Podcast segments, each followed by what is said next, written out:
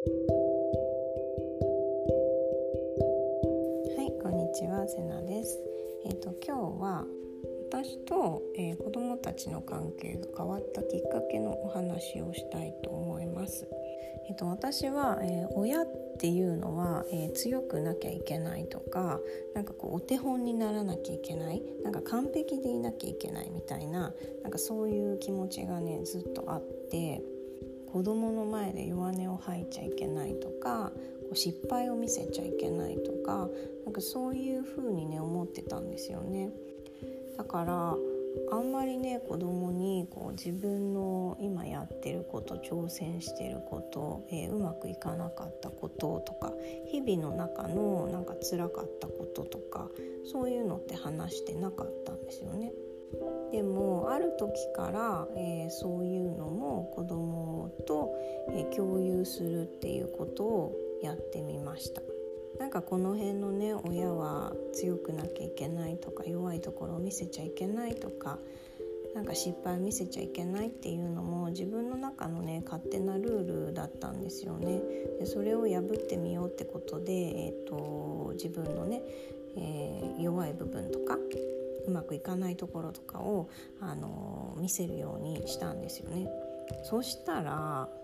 ものすごく楽になったんです。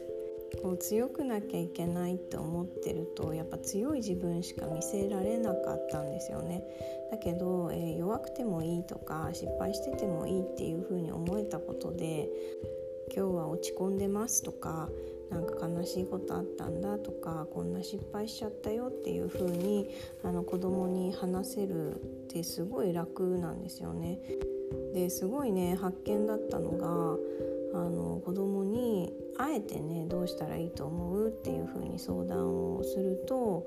本当にねあの幼稚園の子供とかでもすごいハッとするようなことを言ってくれたりするんですよね。子供の方が結構シンプルに物事を考えたり見たりできるのでなんか自分ではね出てこないような答えを言ってくれたりって結構あったんですよね。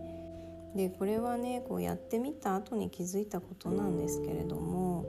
その親がね自分の弱い部分とかうまくいかないこととかそういう姿を見せることによってなんか子供もあそういうもんなんだなっていうかそれでいいんだなって思えるようになるよなっていうふうに思っていて子供からしても、まあ、相談しやすくなるだろうなっていうふうに思ってます。だって口ではねこう失敗はいっぱいした方がいいんだよとか失敗は学びでしかないよとか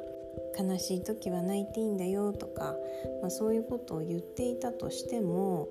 実際親が失敗を隠していたりとか辛い時にも歯を食いしばって頑張ってるとかそういう風だとやっぱり説得力はないし子供ってやっぱそういうのを感じ取ったりするんですよね。私は子供の前では、えー、自然体で入れてるっていうふうに思ってたんですけどもいやそういう面ではかなりいろんな鎧をねつけてたなっていうふうに感じます。でそういうね弱い部分を見せるとなんか子供に舐められるんじゃないかとかねこれ私も思ってたんですけどなんかこうバカにされちゃうんじゃないかとかなんか尊敬されなくなるんじゃないかっていうのもね結構怖くてその弱い部分を見せるっていうのもね結構躊躇したんですけれどもなんかそういう部分を見せてもお母さん弱いねとかダサいねとかそういうことは一切なく逆にねすごく励ましてくれたりとかすごい一緒に考えてくれたりするんですよね。で今でもねやっぱりこう強がっちゃう自分が結構ちらほら出てくるんですけれどもそういう時こそ意識的にこんな失敗しちゃったんだとかこんな風にうまくいかないんだとかっていうのをあえて言うようにはしています。まあねあのかなりね 冷たいあの反応の時もありますけどでもなんかお母さんもいろいろつまずきながら頑張ってるんだよっていうのがあの見せられたらそれでいいんじゃないかなっていうふうに思っています。なのであのお母さんは強くなきゃいけないとか思ってる方がいるんであればちょっとねそこを変えてみて弱いところとかうまくいってない部分を見せてみるっていうのも新しい気づきにつながるんじゃないかなっていうふうに思います。